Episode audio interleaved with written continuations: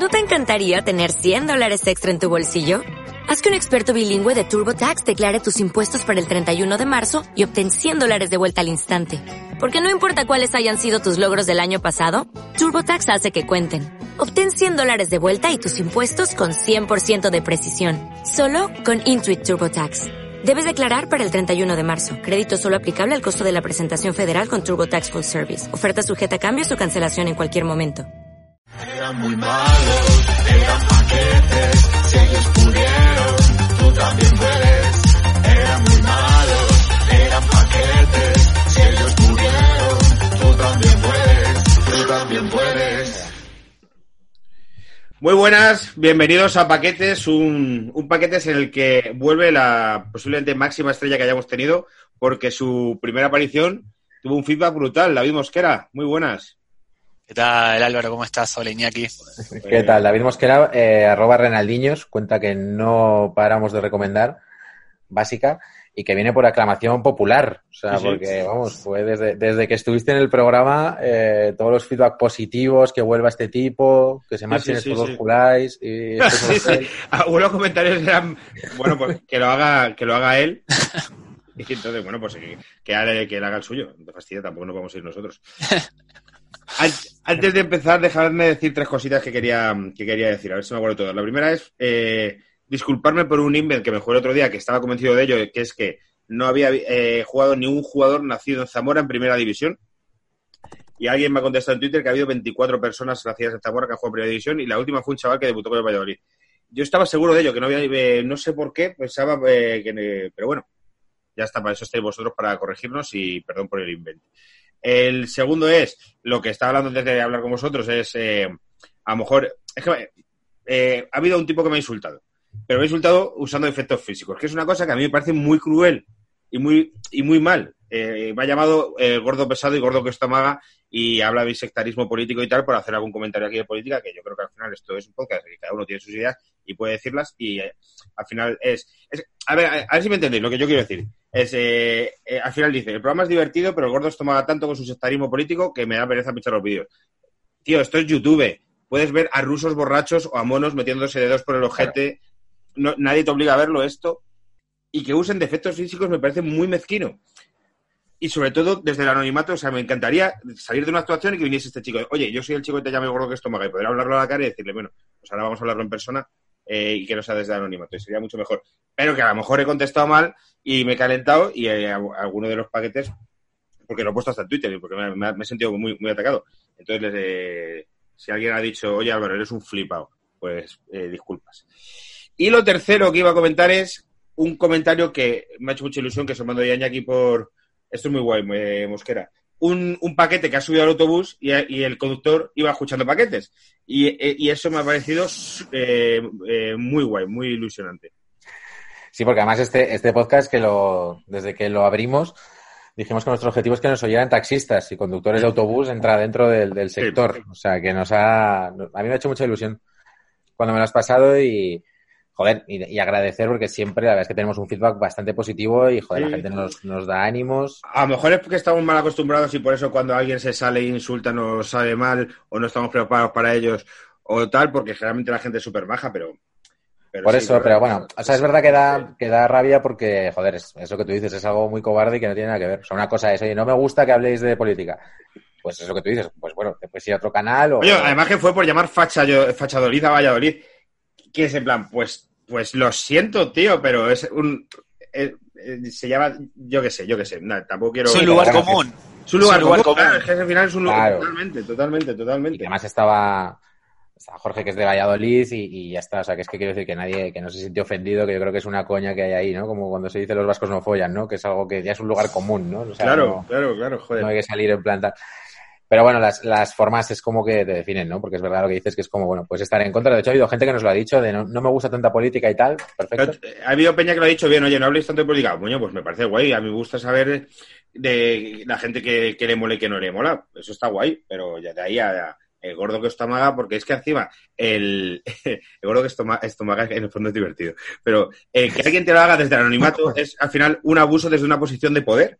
Y no deja de ser un abuso, porque es eh, como lo haces desde, desde el anonimato, no tengo derecho a réplica. Eh, entonces, no tengo yo, eh, porque a lo mejor el tipo, pues eh, es, es- es feo como una mierda. Yo podría decir, bueno, pues usted es feo como una mierda, caballero. No, no puedo porque no sé quién eres. Entonces, bueno, es, es la, la turra, la turra. Da igual. Bueno, es, yo ya te digo, eh, creo que es mejor ignorarlo y yo animo a eso, a que la gente que tenga algo que, que decir o insultar o lo que sea, pues que, que dé su nombre, ¿no? Que es un poco lo... Claro, lo- o tú dirás- Nosotros venimos aquí con nombres y apellidos y, y ya está, y si opinamos Sí, una macho. cosa o la otra, pues ya está, ¿no? Cada uno lo puede defender, pero... Tú tienes mucho, mucho hater en Twitter, Mosquera. Últimamente no, porque mido un poco lo que publico. Trato de no, tampoco trato, también trato de no meterme en ese tipo de cosas porque no, no llevan a ningún lugar. Eh, tú haces un contenido además muy currado, sería muy injusto en plan, tío, pues si es que encima haces un contenido currado y te viene eh, haterismo, pues... No es sé. que ha pasado de subir algo del Barcelona y me dicen cosas del Madrid, subir algo del Madrid y me dicen cosas del Barcelona, entonces trato de ser lo más objetivo posible y no decir nada. Yo qué sé, si es que además yo pienso que tenemos uno de los fandom futboleros más sanos que hay, que, porque generalmente, eh, como tú sabes, en el fútbol hay mucho... Pero bueno, bueno, vamos a dejarlo porque tampoco vamos a aburrir a, los paquetes eh, eh, con estas mierdas. Da igual.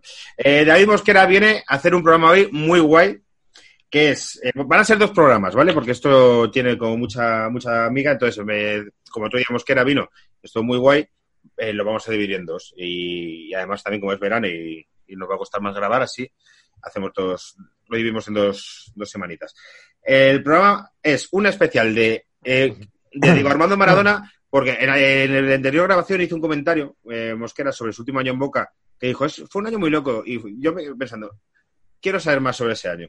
Entonces, a, a David se le ha ocurrido, eh, que sabe muchísimo más sobre la figura de Maradona, hacer un recorrido de la carrera de Maradona a través de sus tres positivos por dopaje. Tres positivos por dopaje deportivo. No sé si luego nos contará si ha tenido positivos de, en plan, a lo mejor alcoholemia o de tal, de estos como Viernes Riggs. El Viernes Riggs una vez le pillaron en, en Mallorca conduciendo y dio de todo. Digo que, ya- que iba... eh, el positivo fue por éxtasis, pero que iba también borracho y tal. Y nunca dio positivo en... Entonces, A Balak, a Balak también lo, lo agarraron en, en Extremadura, en Andalucía, por ahí. no jodas. Sí, un verano Michael Balak lo, lo por ahí. Lo voy a buscar ahora mismo. Barak, Por cierto, en Extremadura, voy a decir que yo ahora mismo estoy en Cáceres, que le grabo desde el taller de costura de mi suegra. Eh, y que estoy, eh, no sé, pues que mira, eh, Barak Extremadura, Extremadura gracias a Michael Barak. ¿Qué locura es esta? Sí, sí, tío, pillado a 200. Pero qué locura, qué locura es esta. Joder, tienes una, una memoria. Pillado Michael Ballack, ahora os digo qué año es, a 211 kilómetros por hora en Cáceres con el coche. En el año, en la carretera de Extremadura. Hoy, hoy he pasado por ahí con el coche. En Trujillo, Michael Ballack pillado a 211 kilómetros A la altura de Trujillo. Es que te iba a decir, a la altura de Madrid hay siempre atasco. O sea, es muy jodido. Pillar 200, 210 en, el, en, el- en la carretera de Extremadura a las 2 de la tarde es más complicado. Sí, total. En, en 2012. Bueno, esto es que nada, Es, que se eh, puede, se sentido- puede marchar a Lisboa. Sentido Badajoz.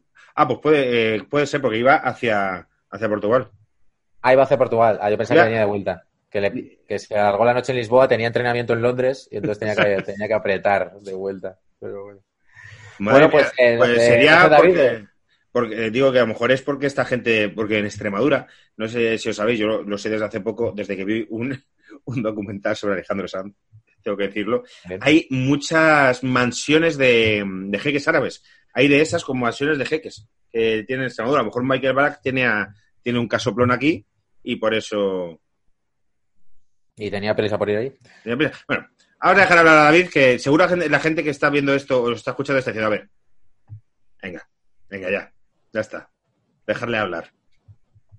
David, primer, primer positivo de Maradona. Bien, Maradona tiene tres positivos. Sí. El primero es eh, conocido por todos, se da en un partido del Napoli en la temporada 90-91, en un partido contra el Atalanta. Eh, pero para entender ese positivo hay que retrotraerse a la consecución, al título que gana el Napoli de la Copa UEFA 88-89. Si bien eh, Maradona ya tenía una experiencia con las drogas, que como él mismo reconoce, adquirió durante su etapa por el Barcelona, Ajá. todos sabemos que en el Napoli es donde dio su, su mayor rendimiento, es donde más rindió convirtió a un equipo pequeño del sur en uno de los más importantes de, de ¿A Europa. en qué, aquel momento. ese Nápoles, ¿a qué equivaldría ahora mismo si tuvieras hacer un, un símil en la Liga Española actual? Para entenderlo bien. Eh, pongamos un, no quiero es un Zaragoza, un Deportivo, un Celta, un equipo mediano tirando a, a- no quiero eh, Sí, sí, sí. decir no nada para que no me insulten, pero un equipo del montón. En la liga italiana, eh, los- el único equipo del sur, si no me equivoco, seguramente van a, me puedo equivocar, es el Napoli. El Napoli es el único equipo del sur que ganó la liga. Roma y Lazio lo consideramos de- del centro.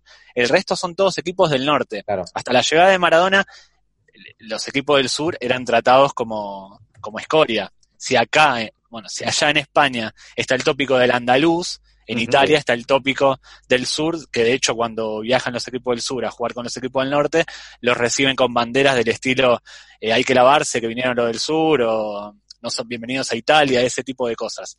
Maradona llevó un equipo eh, como ese y lo hizo grande de, de Italia durante el tiempo que estuvo.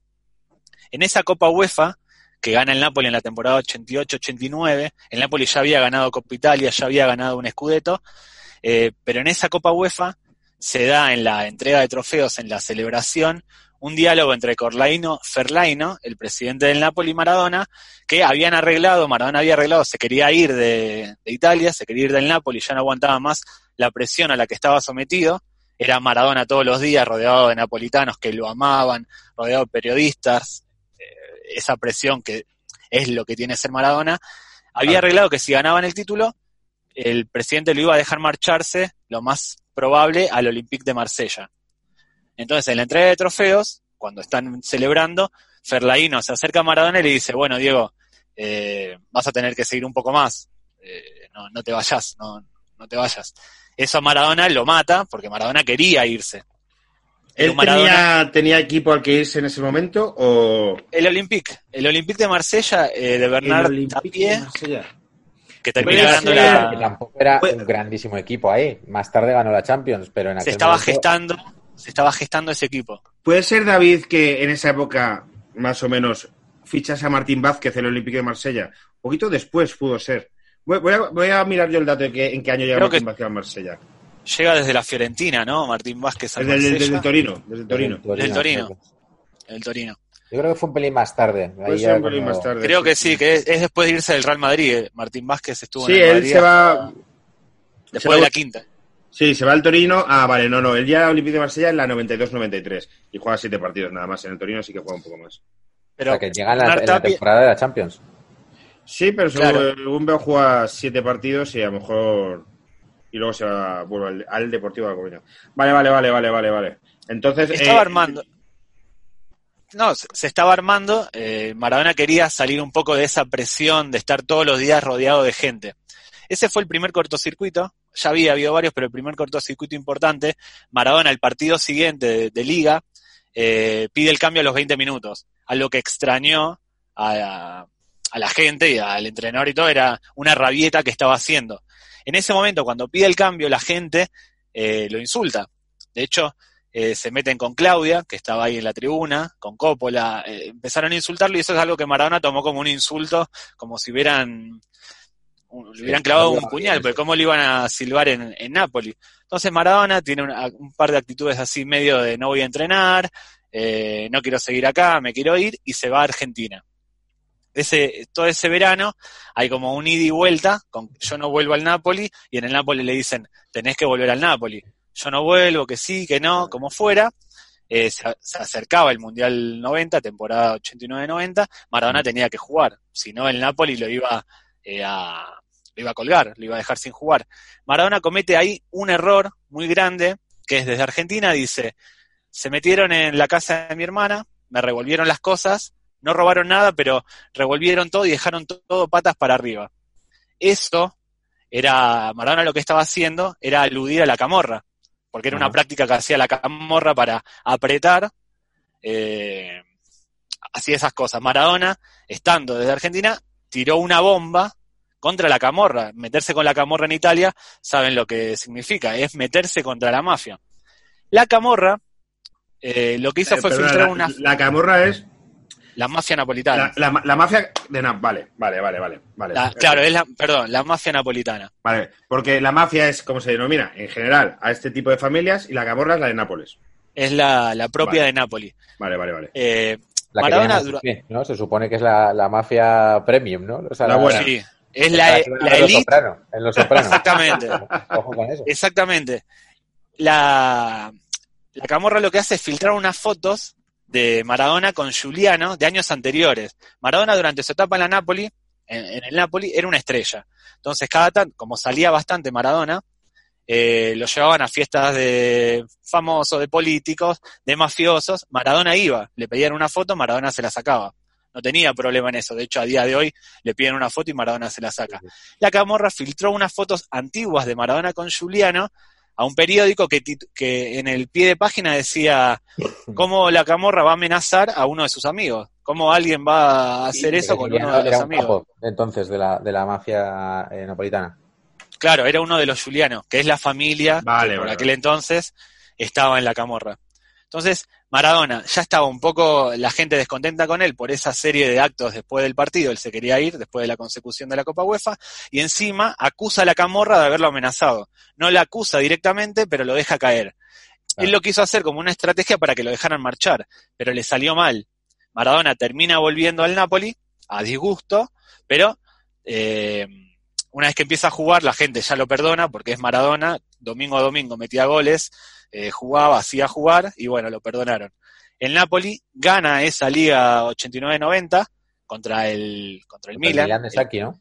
El, el Milan de Sacchi, Van Basten, eh, Rijkaard, Gullit, Maldini, Baresi, Joder. en un, desen- en un desenlace cabeza a cabeza. Faltaban tres jornadas y el Napoli juega contra el Cremonese. Eh, iban, igual, iban empatados en puntos. Juega con el Cremonese iba perdiendo 1 a 0.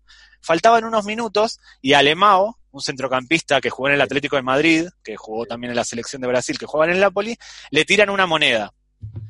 El- se ve en las cámaras de televisión, enfocan al masajista diciéndole, tírate, tírate, tírate. Entonces, Alemao se tira, lo atienden y el Napoli reclama los puntos de ese partido y se los dan. Con ese, con esa treta que hicieron, el Napoli se pone de líder y termina ganando ese campeonato. Nunca se habla de este incidente de la moneda de Alemao, pero fue clave en la consecución del, del título del Napoli. El Napoli de Maradona vuelve a ganar el Scudetto Pero contra la- uno de los mejores. A ver si me yo bien. La moneda no le llega a dar. Le da, hicieron Ah. como un spa- hicieron un Vale, vale, lo vale. agrandaron. Como cuántas veces en los últimos años le han tirado cosas a los futbolistas en España. Sí, Me acuerdo el mechero de, en el 6 a 2 del Barcelona al Madrid. sí. Es como si ese mechero eh, Piqué se tira y exagera la situación. Pero Lo como que si en le. el Si Sadar en el había... 91. Que le ¿Cómo? tiraron un petardo, lo que hizo Bullo en el Sadar, Ah, creo que vale. estado en el 91. Tiraron un petardo, le pasó Sí. cerca, muy mal hecho, tirar un petardo, obviamente, desde la grada. No le llegó a dar, le pasó, le pasó cerca, le asustó, pero se tiró al suelo, se tal, entonces el partido se suspendió y luego eh, Ah, pero, pero entiendo que en este caso contacto había habido, entonces hay sanción. Claro, le dieron bueno, los no puntos. Había perdido estaba- y le dieron el partido ganado. Qué fuerte, que eran dos puntos, me imagino, todavía en Italia. Eran dos puntos todavía y el Napoli termina ganando la, li- la liga y comienza el Mundial de Italia 90. Todo esto es para entender el positivo de Maradona en el año, el año siguiente. Antes del Mundial 90, ese Maradona, el de 1990, se preparó a conciencia para el Mundial y estaba en una forma física muy buena. Era uno, el- los que lo veían por aquel entonces, decían que era uno de los mejores Maradona. Y realmente era cierto. Si no me equivoco, fue goleador de esa temporada del Calcio, lo que no era difícil, lo que era difícil.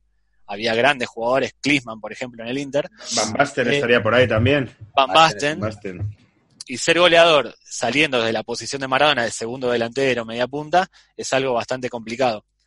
Todos esos años de Maradona en el Napoli, con es- quizás 85, 86, 86, 87, era un Maradona entregado a lo que es el, el fútbol. Una pregunta, Pero Mosquera.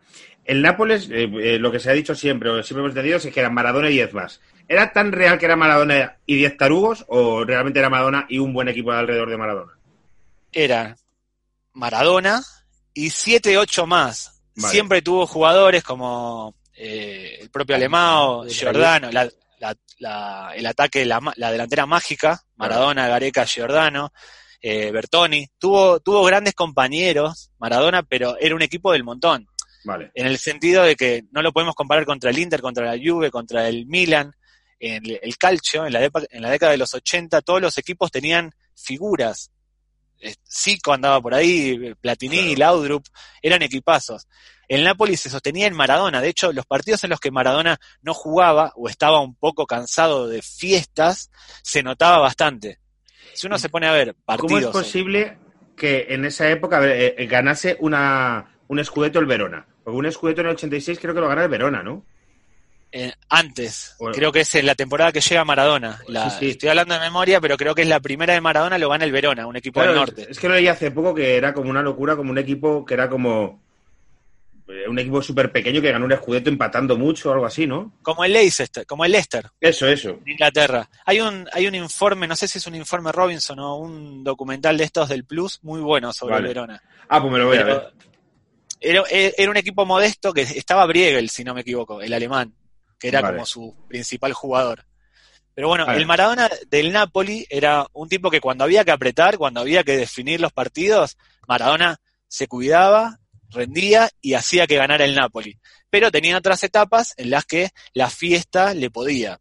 Esto no es algo que estoy inventando, no es algo que se dice por ahí.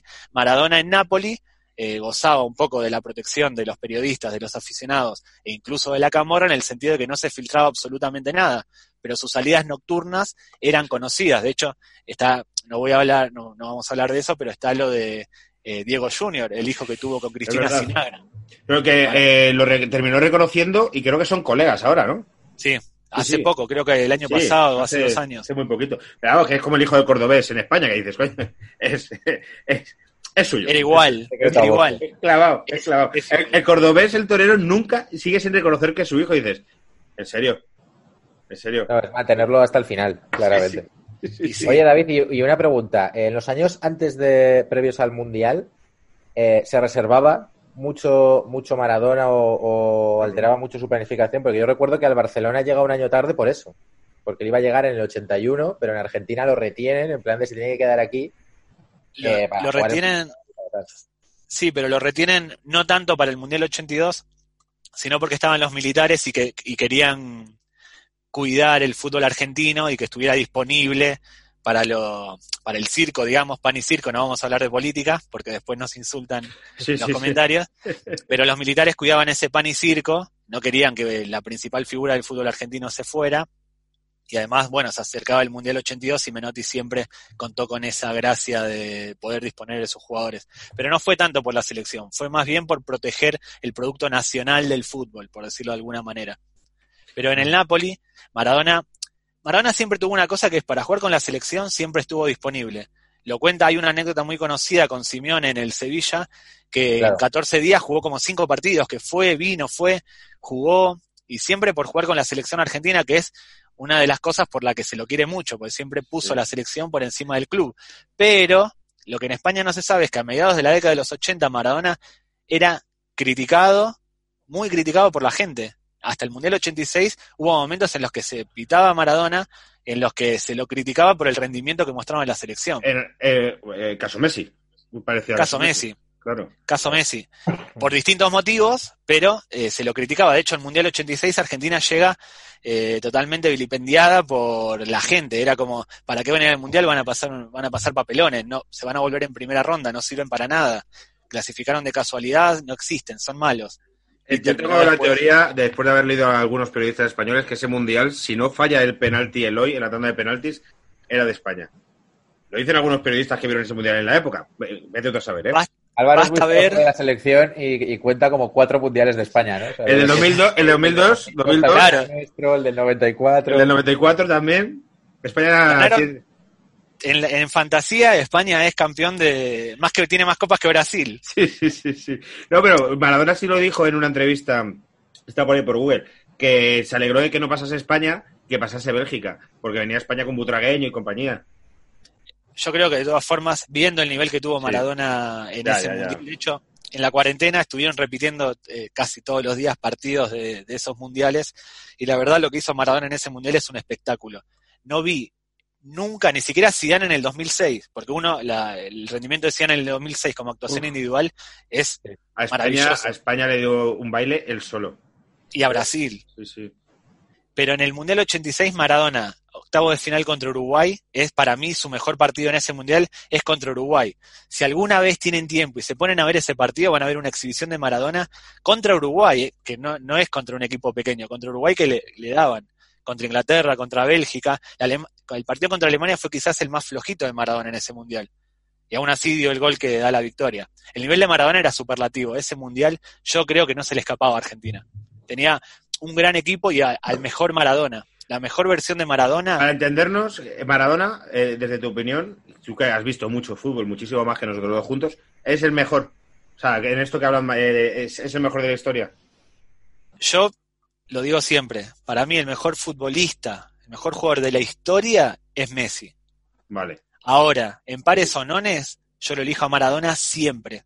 Yo tengo que elegir a uno para jugar, elijo a Maradona. Messi para mí, lo que se habla mucho de Messi, no ganó un mundial, lo que lleva 15 años Que no superándose baja, no se, cada acaba, día. no se acaba nunca, no se acaba nunca. Y es No, que y, va- se, y se reinventa y se cambia de posición y se cambia de rol. Yo, Es como cada vez aprende algo nuevo. claro, de repente se convierte en diferentes jugadores. O sea, yo soy de Messi. Hay- pero tengo que reconocer, viendo documentales y viendo, viendo partidos, que Maradona tenía una cosa que es que las entradas que le hacían eran criminales. Madre O sea, mía. los parti- o sea, que eso es una cosa del, del fútbol de entonces, que yo creo que ahora se ha superado. Pero bueno, en el Barça lo de, lo de Goicoechea y tal, pero incluso en el Sevilla y en el Nápoles, o sea, lo que hacía por escaparse de entradas que es que iban a por él a muerte, parece que tiene mucha. O, o entradas que lo tumbaban en el suelo y no eran ni falta, ¿sabes? O sea que, que creo que ahí como que desarrolló una habilidad como para moverse en pequeños espacios que, joder, que creo que tiene muchísimo mérito. Una estética distinta a la de Messi. A mí Sí. me parece muy atractivo el juego de Maradona. Cada gambeta, cada pase, cada tiro tiene una estética que no. Messi va a velocidad supersónica. Pero el Ya. Diego es como si fuera un artista. Hizo cosas jugando de artista. Muchas fotos, tiene muchas fotos, su, su forma de jugar es como en el ciclismo, que la forma de pedalear de un ciclista es muy. Tiene un pedalear muy distinto y algunos tienen un pedalear muy bonito. Por ejemplo, el de, el de Indurain era muy muy uniforme, muy tal. Ha habido otros ciclistas que van. Y Maradona a lo mejor tiene una forma de jugar, yo por lo poco que he visto, eh, que no, pero como.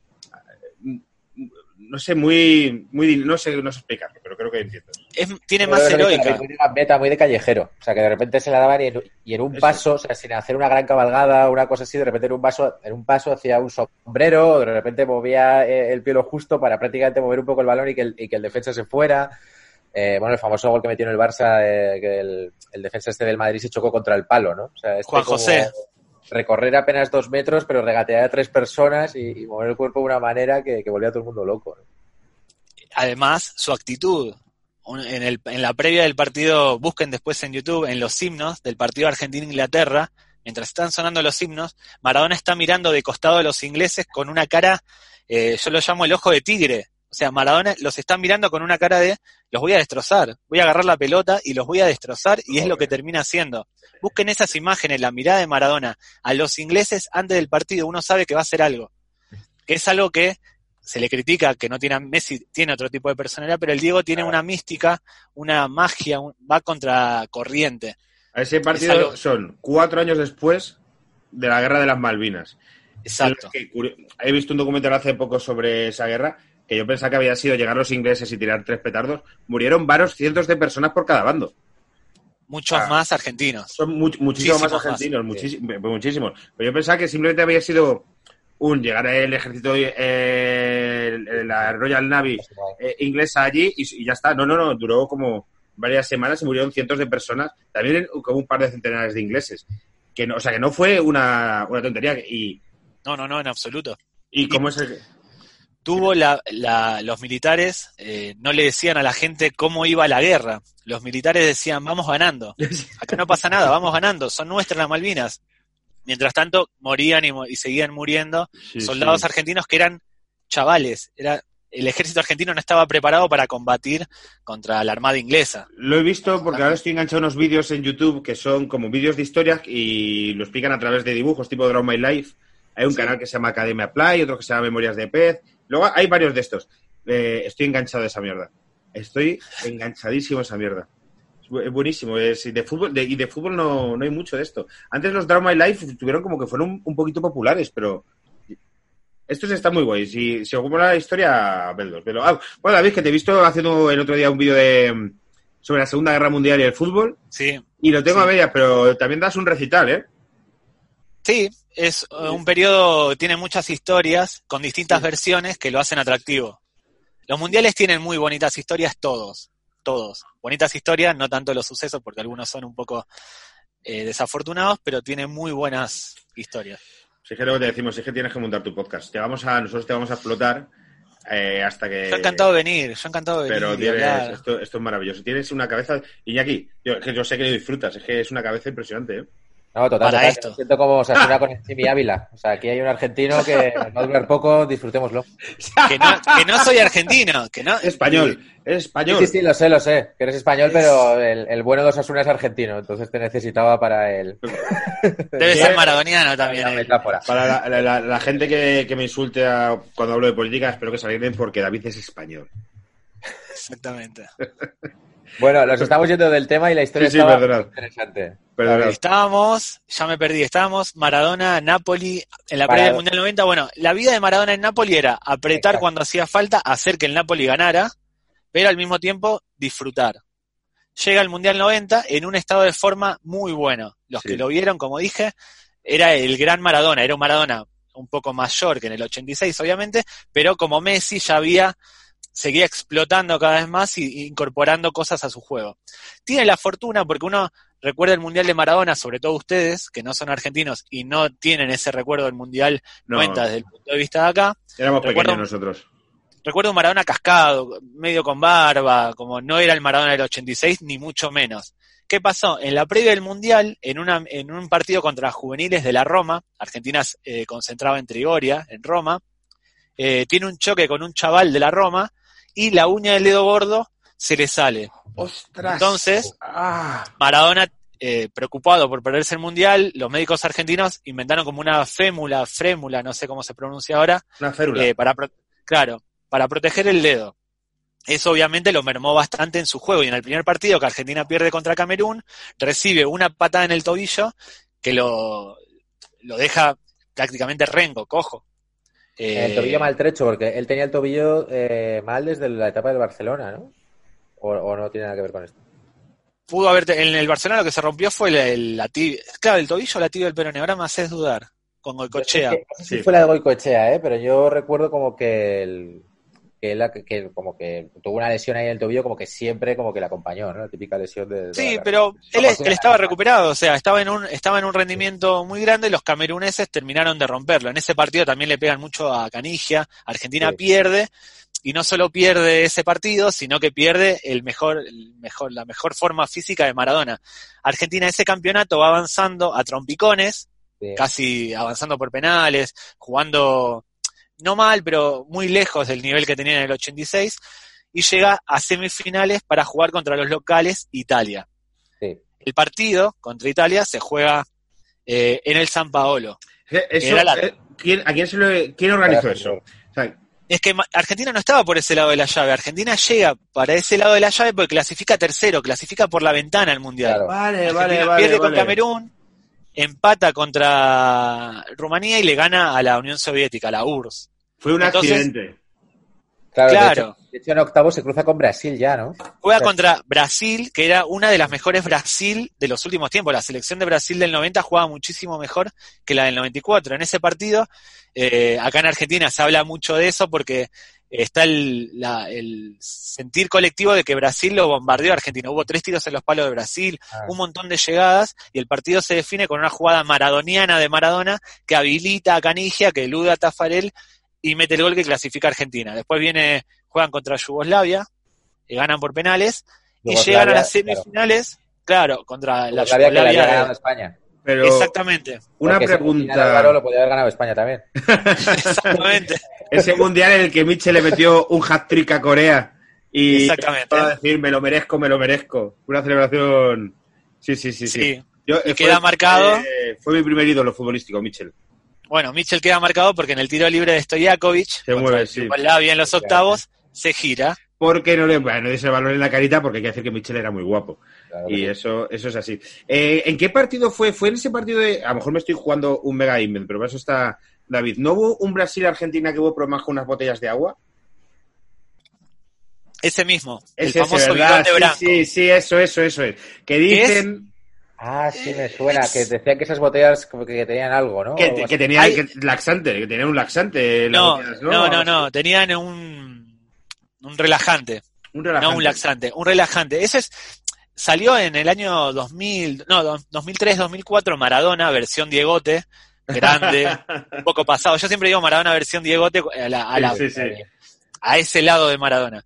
En un programa de televisión de medianoche aparece y cuenta lo del bidón de, de Branco. Hasta ese momento no se había hablado de eso. Maradona cuenta esa incidencia que dice que en un lance del partido, Branco se acercó a tomar agua y Bilardo había preparado unas botellas con una tapa de un color para que beban los argentinos y otras botellas con la tapa de otro color para que beban los brasileros si se acercan.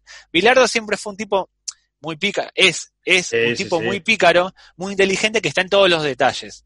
Entonces, no digo que sea capaz o que no sea capaz de eso, pero es un tipo que está mucho en todos los detalles y preparó eso. Hay unas imágenes en las que se ve a Branco, efectivamente, Maradona, como les dije el otro día, no inventa nada. Él siempre se agarra de algo para, para contar Sí, sus anécdotas, sus historias y sus frases. Hay unas imágenes, las pueden buscar en YouTube, en las que Branco se acerca, y creo que es el Pepe Basualdo, uno que pasó por el Extremadura. Basu- Sí. Basualdo o la Articochea, no sé cuál de los dos, le da la botella porque Branco le pide, bebe y se reanuda el partido.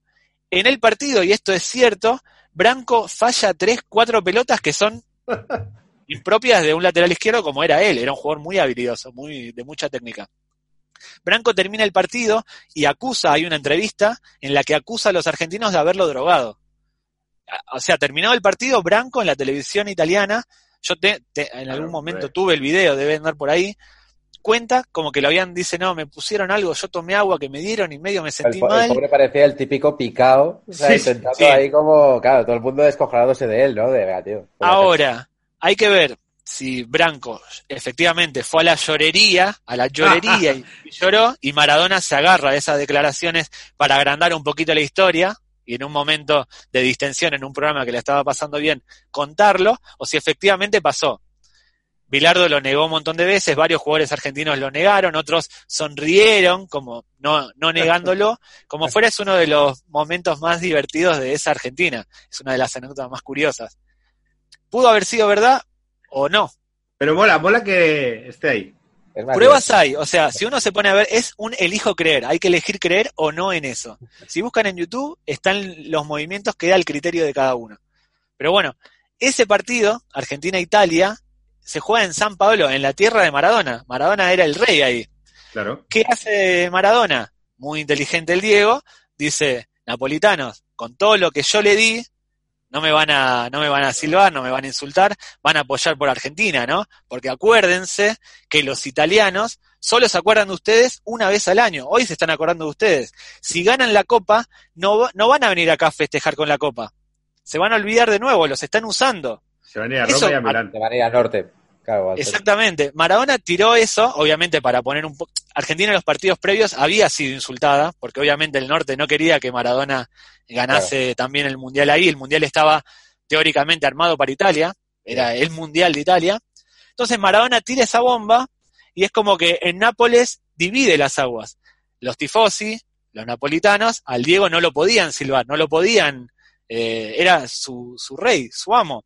Argentina juega, van a penales, empata el partido 1 a 1, van a penales, Maradona convierte el suyo, lo grita, lo festeja, Goicochea la taja a Aldo Serena el suyo, Argentina clasifica.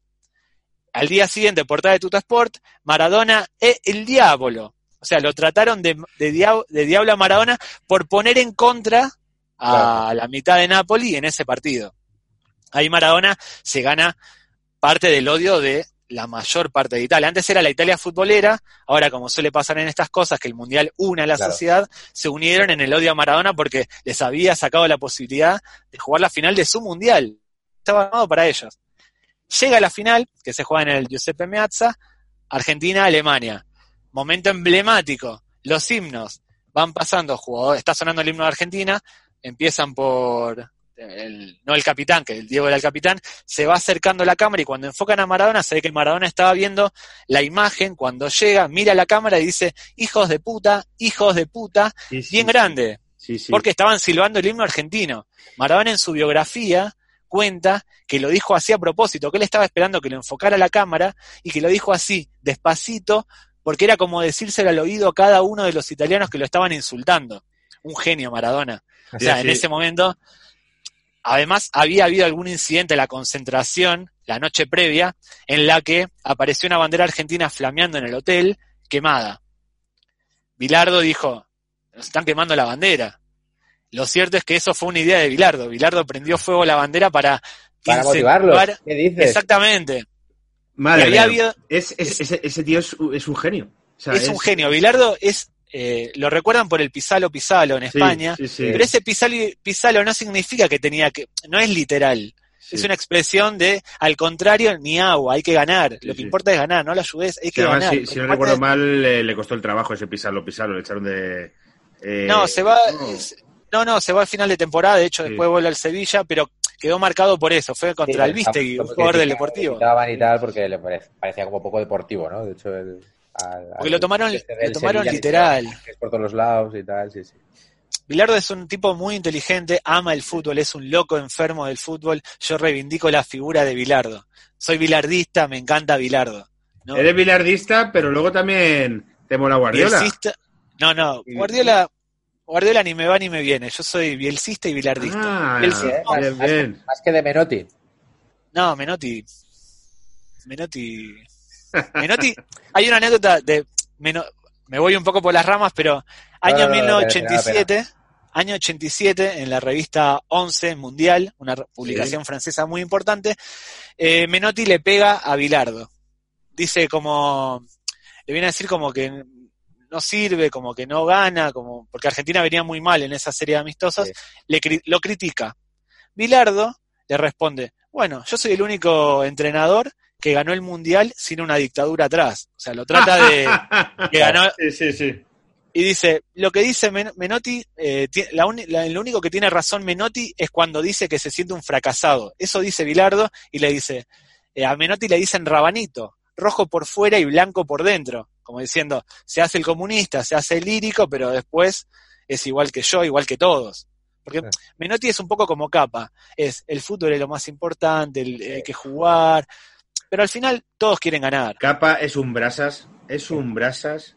Es, tío, has sido segundo entrenador del Real Madrid en el 94 y ya. O sea, tu carrera no es que sea, es muy, muy, muy brasas, muy, muy brasas. Bueno, pero se ha, hecho, se ha hecho el personaje eso, ¿no? De teórico del fútbol, de tal, de las metáforas, ¿no? El fútbol es como un teatro, una vez que empieza la obra, el director no puede intervenir, no sé qué, hay que planificar todo este rollo, ¿no? Que, que bueno, que atrae, ¿no? Y, Atrae, pero es un juego, o sea, yo Sí. considerándome bielcista, bilardista, que son a priori antagonistas, hoy ascendió Bielsa por Eso fin. decir, bueno, esto cuando lo, lo- lo saquemos ya habrá pasado un tiempo, pero efectivamente Bielsa ha ascendido a la Premier League. Claro que sí.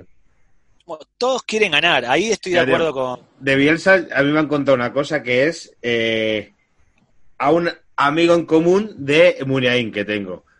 Que en el Bilbao ya momento que las brasas que le daba con los vídeos por las mañanas era, era terrible. Y que Muniain y algunos más dijeron, tío, yo no, no, no, no podemos más con esto. Eso, eso lo hacía Bilardo mucho en su época, en los 80, que fue un precursor en eso. Sí, de poner videos, videos, trabajar, trabajar, trabajar, trabajar. Pero bueno, Guardiola, que a mí Guardiola, sinceramente, ni me va ni me viene, me parece un gran entrenador que consigue hacer en el campo lo que tiene en la cabeza, lo que para mí es la clave de cualquier entrenador. Puedes jugar de muchas maneras, pero si haces que 20 tipos jueguen como tú quieres, es porque algo sabes, Algo y sabes. sabe bastante Guardiola. Él siempre dijo, a mí el tiki-tiki y tiki-taka me da igual, yo quiero ganar. claro. Es lo que nunca los capa, los Menotti, se esconden en eso del juego, pero hay O Juan Malillo. Juan Malillo es uno, uno de esos. Juan Malillo, eh, me encanta Juan Malillo, soy muy de Juan Malillo. Es un tipo que da gusto leerlo y Sí, escucharlo. sí, sí, sí, sí. Pero Es- futbolísticamente sus resultados son los que son. Claro, es que yo creo que todos, eh, claro, todos defienden Es un buen mentor, es un buen mentor Juan mentor. Malillo. Como No, puede ser seguro. Bielsa, son buenos mentores.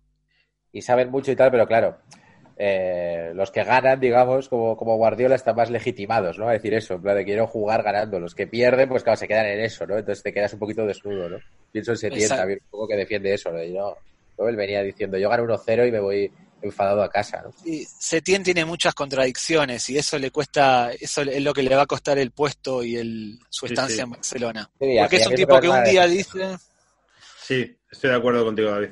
a A le pasó lo mismo. porque tú puedes no, no hacer funcionar un equipo y ya está, y eso le ha pasado a todos estos que estamos hablando, pero no le veo una línea unitaria. Veo de repente es un de no, con 1-0 muy enfadado, luego en un partido que juegan mal le parece suficiente, luego opta por Eso. el resultado, y eso es lo que, lo que despista Es- más. ¿no? Pero bueno. Exactamente, a jugadores como Messi, porque le pasó a San Paoli en el Mundial, un tipo que un día te dice una cosa, al día siguiente te dice otra, Claro. se lo cata enseguida, o sea, uno se da cuenta de eso. Y es el problema de entrenadores como Setién, que quizás hablan más de lo que hacen. Y eso los perjudica en equipos grandes como el Barcelona. A Messi no le puedes decir un día una cosa y al día siguiente otra. Messi te tiene que creer. Tiene Claro. que verte que más o menos tienes un, un discurso o una idea. Y eso le cuesta el puesto.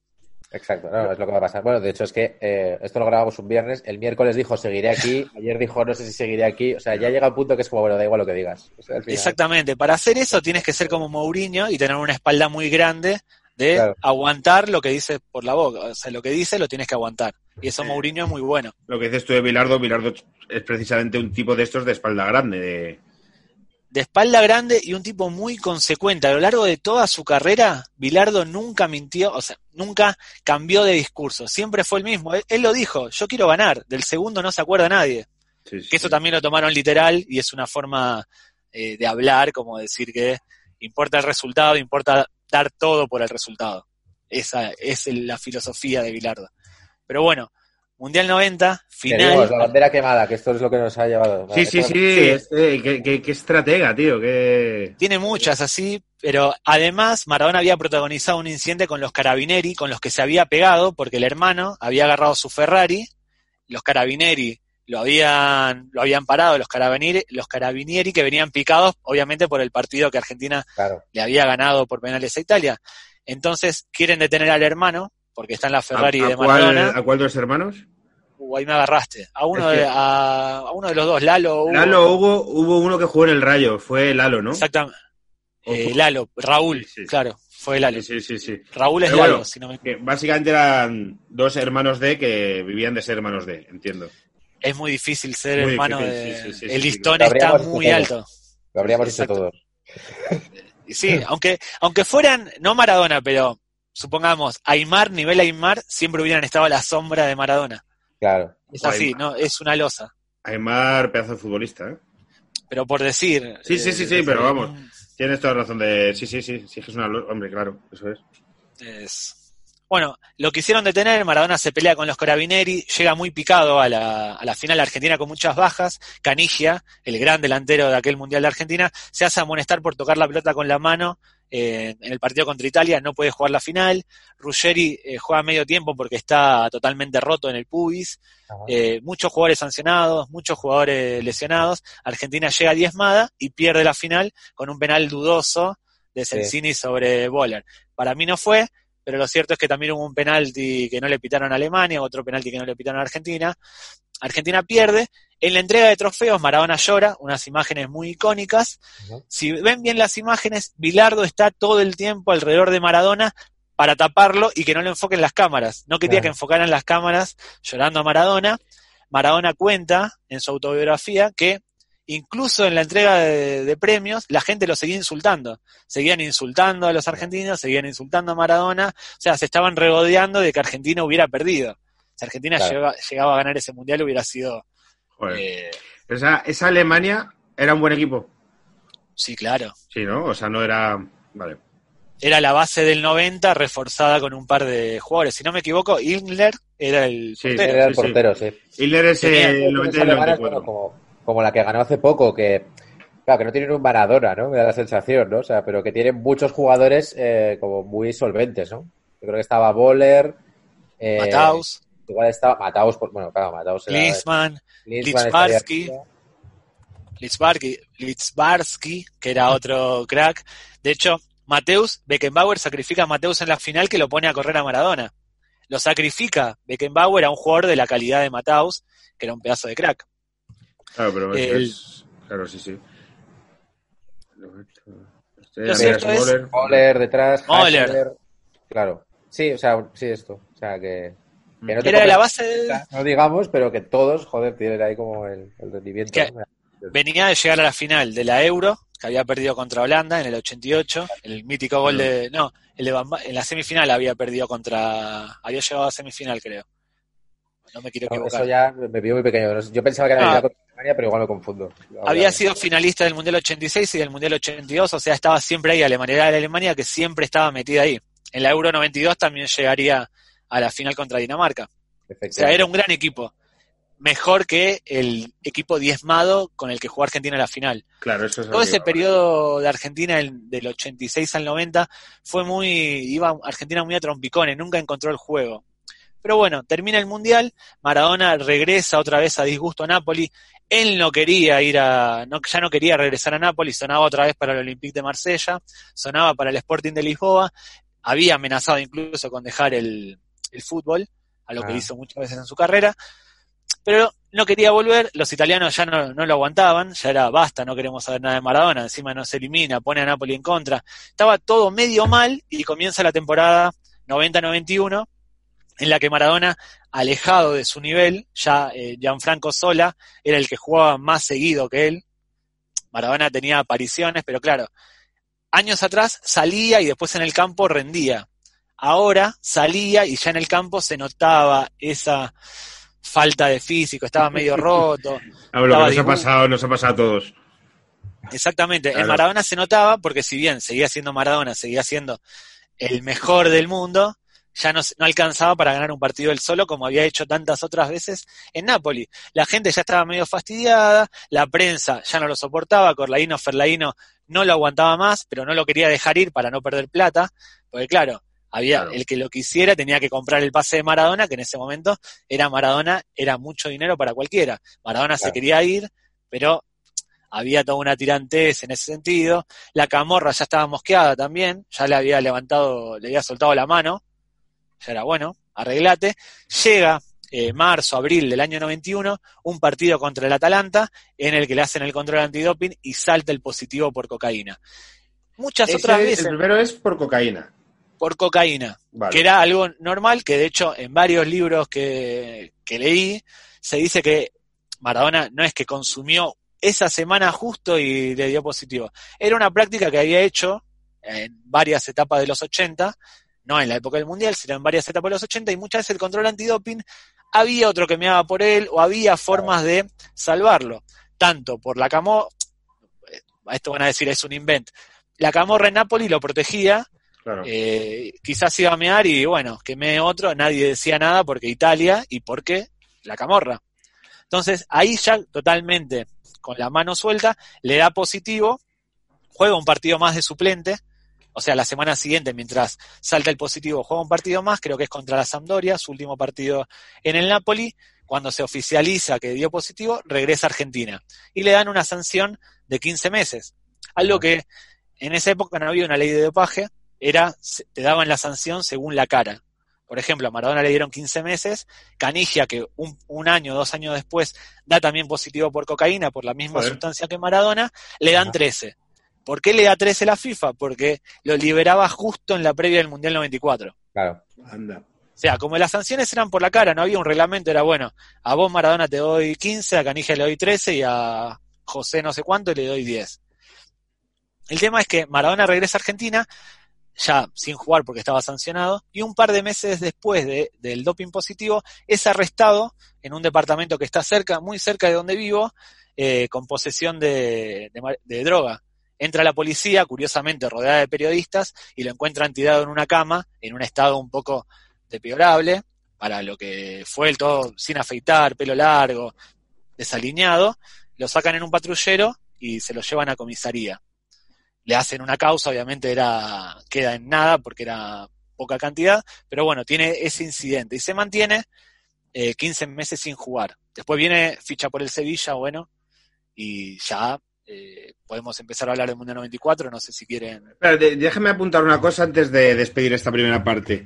Yo lo que tengo entendido a través de un documental que he visto, que eh, todo está en Movistar. Hay dos documentales de Movistar, que son de Barcelona y Sevilla, y hay otro documental eh, de la época de Nápoles, es que detrás del positivo de Maradona estuvo el, eh, implicado el servicio secreto italiano como venganza a lo que había pasado. Entonces, eh, se filtraron unas llamadas de Maradona pidiendo básicamente prostitutas y droga, que es el, el servicio secreto italiano el que filtra estas llamadas. Entonces, hay una parte de espionaje que está muy guay. Sí, parte de eso y parte también la conexión que había que había entre Maradona y la Camorra. El Claro. servicio secreto, o el- como se llame la agencia de inteligencia de Italia, se mete con Maradona por esa conexión que se decía que había con la Camorra, porque lo que se quería era que Maradona lo llevara a quien repartía la droga. Claro. Igual en Italia meterse con la, la Camorra, con la mafia siciliana, con la que fuera, eh, si vieron Comorra se llama, Gomorra. la novela, eso, saben lo que pasa cuando uno se mete eh, con la mafia en Italia. Pero había una conexión, Maradona era consumidor de droga, no tenía, no era traficante ni mucho menos. Es decir, que una historia que está metido el servicio secreto, la camorra, un futbolista, eh, joder. ¿sabes? Corlaino, el presidente del Gente Napoli, de Nápoles. los periodistas. Este documental está muy guay. Este es el- lo he hablado aquí, creo que alguna vez, es del director que de- y- y ganó un Oscar Amy con Winehouse. el de Amy Winehouse. Es que, es que no me acuerdo el nombre del tipo y el documental de Sena. Pues este Lo tengo de fondo, no se nota, pero lo puse, es es uno de los mejores, es es una maravilla. porque es, es en crudo. No hay una voz, en- hay un par de voces en off, pero es un documental Sí. en crudo que muestra cómo era la vida sí, de Maradona en esa época, que hay que entender lo que era ser Maradona en Napoli. Napoli es lo más parecido, yo nunca estuve en Napoli, pero por todo lo que leí, lo que me contaron, lo que se dice, es lo más parecido que hay a Argentina. Sí. Eh, la pasión de los napolitanos es como la pasión que, por ejemplo, tienen los argentinos con el fútbol o con otros aspectos de la vida. Y estar todos los días rodeado de gente, todos los- con gente que quiere un pedazo tuyo, como querían de Maradona, es algo que muchas veces no se pone uno en el lugar de Maradona, es imposible ponerse en el lugar, pero lo que tuvo que haber pasado Maradona en los 80 cuando no, no existía lo mediático como ahora, no había redes sociales, no había nada, y sin embargo él era conocido en todo el mundo. Sí, mucho. Yo estoy en Nápoles y con esto termino contando esta deuda, porque tuve una época en mi vida que era monologuista en cruceros, un verano. Eh, pagaba muchísimo dinero y, dije, y entonces siempre paraba en los mismos puertos. Al final ya ni me bajaba. Y Nápoles es una ciudad muy sucia, muy caótica, con muchas motos con tres personas, y eso hace que sea muy guay y mucho encanto. Y si alguien va, eh, que no vayan a la pizzería más antigua del mundo, pues solo tiene pizza margarita y, y pizza, mm, pizza margarita con queso, y es, y es una mierda, o sea, no tiene nada. Y haces una cola que te cagas, haces una cola que te cagas para un, está más rica la del Dominos. Bueno, eh, como, Polémico. como soy un gordo que estomaga, ¿eh? volviendo a cerrar esto, eh, es que encima, tío, si es que encima lo- llevo un mes de mierda porque estoy a dieta. Estoy haciendo una dieta. He perdido un kilo y medio solo en un mes porque también estoy al gimnasio. Y encima eh, me viene el peor momento que me llamen gordo que estomaga. Eh, vamos a terminar esta primera parte. Eh, David, eh, en nuestro caso volvemos en varios segundos. En el caso de nuestros oyentes espectadores, estamos dentro de una semana. Y... Dejamos un gancho para el siguiente, es que yo trabajo en Mediaset, entonces sé que esto... Hazlo, hazlo tú, hazlo, hazlo, hazlo hacer gancho, Iñaki. En el siguiente programa, nuestro aclamado David, arroba Renaldillos, nos contará dos positivos más de Maradona. Y una posible con Merlos. No, esto no es verdad. No, era para el gancho. Dos positivos más, ¿no? Hasta llegar al del 94. Exactamente, uno muy conocido por todos, quizás el emblemático de Maradona, que se da en el Mundial 94, y otro muy poco conocido en España, que es el doping, el, su último doping meses antes de retirarse profesionalmente del fútbol. Vale, Exacto. pues aquí nos despedimos, chicos. Hasta luego. Luego... Eran muy malos, eran paquetes, si ellos pudieron, tú también puedes. Eran muy malos, eran paquetes, si ellos pudieron, tú también puedes, tú también puedes.